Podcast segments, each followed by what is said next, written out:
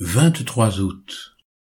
Esdras chapitre 5, Daniel chapitre 6, Apocalypse chapitre 2 versets 1 à 17.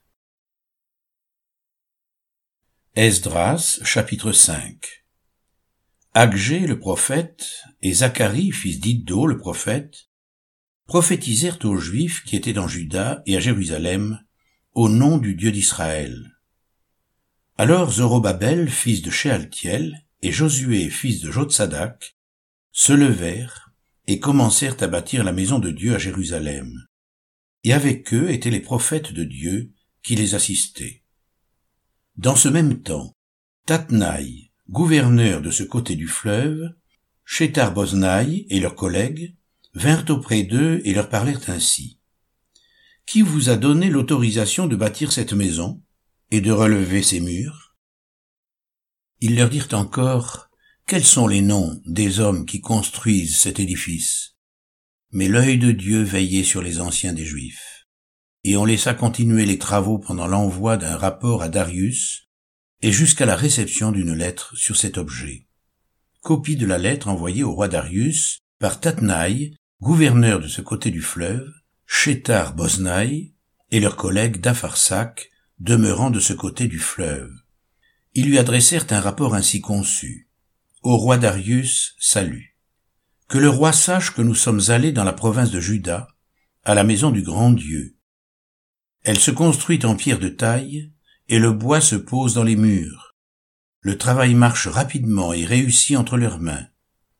Nous avons interrogé les anciens et nous leur avons ainsi parlé. Qui vous a donné l'autorisation de bâtir cette maison? Et de relever ces murs Nous leur avons aussi demandé leurs noms pour te les faire connaître, et nous avons mis par écrit les noms des hommes qui sont à leur tête. Voici la réponse qu'ils nous ont faite. Nous sommes les serviteurs du Dieu des cieux et de la terre, et nous rebâtissons la maison qui avait été construite il y a bien des années. Un grand roi d'Israël l'avait bâtie et achevée.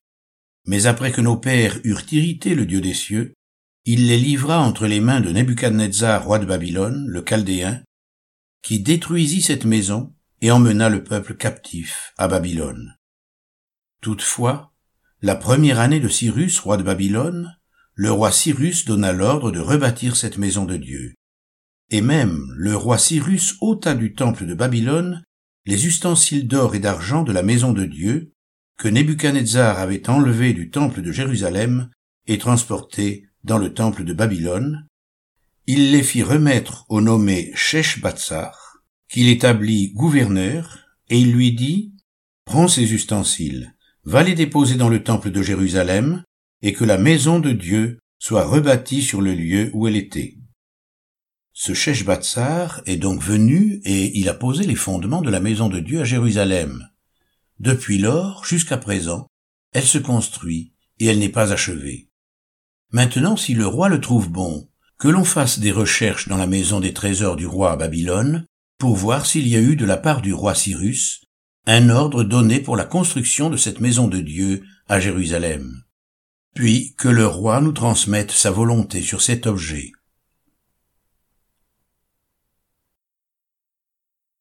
Daniel chapitre 6 Darius trouva bon d'établir sur le royaume cent vingt satrapes, qui devaient être dans tout le royaume. Il mit à leur tête trois chefs, au nombre desquels était Daniel, afin que ces satrapes leur rendent compte et que le roi ne souffre aucun dommage. Daniel surpassait les chefs et les satrapes, parce qu'il y avait en lui un esprit supérieur, et le roi pensait à l'établir sur tout le royaume.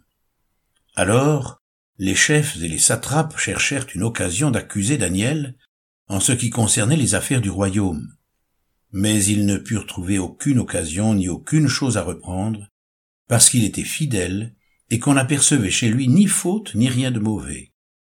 Et ces hommes dirent, Nous ne trouverons aucune occasion contre ce Daniel, à moins que nous n'en trouvions une dans la loi de son Dieu.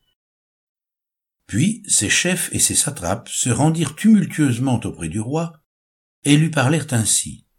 Roi Darius vit éternellement tous les chefs du royaume, les intendants, les satrapes, les conseillers et les gouverneurs sont d'avis qu'il soit publié un édit royal avec une défense sévère portant que quiconque dans l'espace de trente jours adressera des prières à quelque dieu ou à quelque homme excepté à toi, ô roi, sera jeté dans la fosse au lion. Maintenant, ô roi, confirme la défense et écris le décret, afin qu'il soit irrévocable, selon la loi des Mèdes et des Perses, qui est immuable. Là-dessus, le roi Darius écrivit le décret et la défense. Lorsque Daniel sut que le décret était écrit, il se retira dans sa maison où les fenêtres de la chambre supérieure étaient ouvertes dans la direction de Jérusalem, et trois fois par jour il se mettait à genoux, il priait, et il louait son Dieu comme il le faisait auparavant. Alors ces hommes entrèrent tumultueusement, et ils trouvèrent Daniel qui priait et invoquait son Dieu. Puis ils se présentèrent devant le roi, et lui dirent au sujet de la défense royale, N'as-tu pas écrit une défense portant que quiconque, dans l'espace de trente jours, adresserait des prières à quelque dieu ou à quelque homme, excepté à toi, ô roi, serait jeté dans la fosse au lion Le roi répondit, la chose est certaine, selon la loi des Mèdes et des Perses, qui est immuable. Ils prirent de nouveau la parole et dirent au roi, Daniel, l'un des captifs de Juda, n'a tenu aucun compte de toi, ô roi, ni de la défense que tu as écrite et il fait sa prière trois fois par jour. Le roi fut très affligé quand il entendit cela. Il prit à cœur de délivrer Daniel, et jusqu'au coucher du soleil il s'efforça de le sauver. Mais ces hommes insistèrent auprès du roi et lui dirent, Sache, ô roi, que la loi des Mèdes et des Perses exige que toute défense ou tout décret confirmé par le roi soit irrévocable. Alors le roi donna l'ordre qu'on amène Daniel, et qu'on le jette dans la fosse au lion. Le roi prit la parole et dit à Daniel, Puisse ton Dieu que tu sers avec persévérance te délivrer. On apporta une pierre, et on la mit sur l'ouverture de la fosse. Le roi la scella de son anneau et de l'anneau de ses grands, afin que rien ne soit changé à l'égard de Daniel. Le roi se rendit ensuite dans son palais, il passa la nuit à jeun, il ne fit point venir de concubine auprès de lui, et il ne put se livrer au sommeil. Le roi se leva au point du jour avec l'aurore, et il alla précipitamment à la fosse au lion.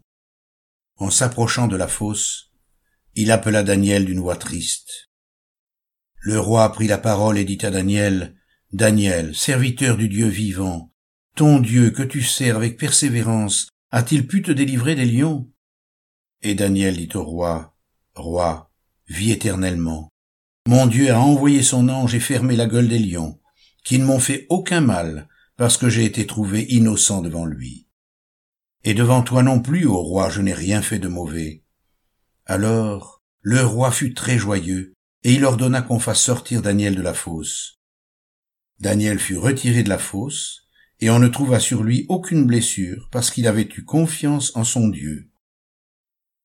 Le roi ordonna que ces hommes qui avaient accusé Daniel soient amenés et jetés dans la fosse aux lions, eux, leurs enfants et leurs femmes, et avant qu'ils soient parvenus au fond de la fosse, les lions les saisirent et brisèrent tous leurs os. Après cela, le roi Darius écrivit à tous les peuples, à toutes les nations, aux hommes de toutes langues, qui habitaient sur toute la terre, que la paix vous soit donnée avec abondance. J'ordonne que dans toute l'étendue de mon royaume, on ait de la crainte et de la frayeur pour le Dieu de Daniel. Car il est le Dieu vivant, et il subsiste éternellement. Son royaume ne sera jamais détruit, et sa domination durera jusqu'à la fin. C'est lui qui délivre et qui sauve, qui opère des signes et des prodiges dans les cieux et sur la terre. C'est lui qui a délivré Daniel de la puissance des lions.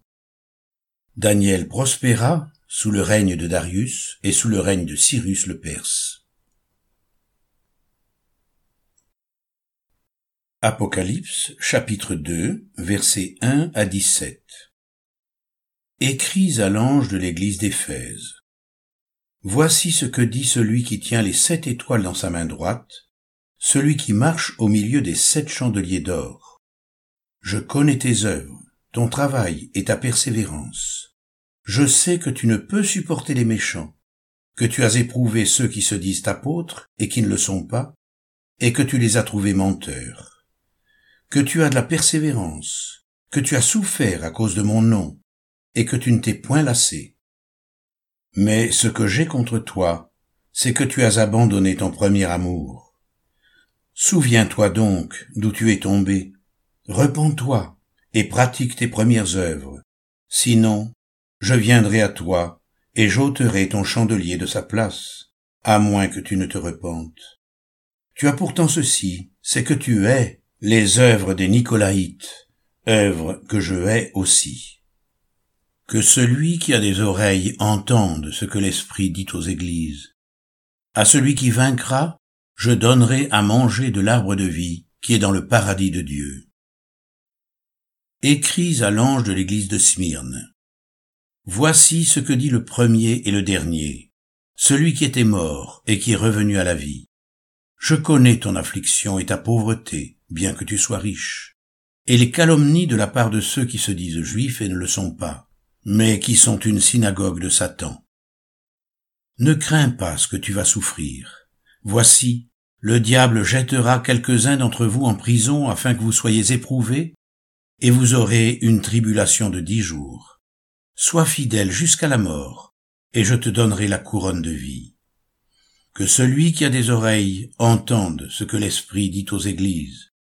Celui qui vaincra n'aura pas à souffrir la seconde mort. Écris à l'ange de l'église de Pergame. Voici ce que dit celui qui a l'épée aiguë à deux tranchants. Je sais où tu demeures. Je sais que là est le trône de Satan. Tu retiens mon nom, et tu n'as pas renié ma foi, même au jour d'Antipas, mon témoin fidèle, qui a été mis à mort chez vous, là où Satan a sa demeure. Mais j'ai quelque chose contre toi, c'est que tu as là des gens attachés à la doctrine de Balaam, qui enseignaient à Balak à mettre une pierre d'achoppement devant les fils d'Israël, pour qu'ils mangent des viandes sacrifiées aux idoles, et qu'ils se livrent à la débauche. De même, toi aussi, tu as des gens attachés pareillement à la doctrine des Nicolaïtes. Repens-toi donc, Sinon, je viendrai à toi bientôt, et je les combattrai avec l'épée de ma bouche. Que celui qui a des oreilles entende ce que l'Esprit dit aux églises. À celui qui vaincra je donnerai de la manne cachée, et je lui donnerai un caillou blanc. Et sur ce caillou est écrit un nom nouveau que personne ne connaît, si ce n'est celui qui le reçoit.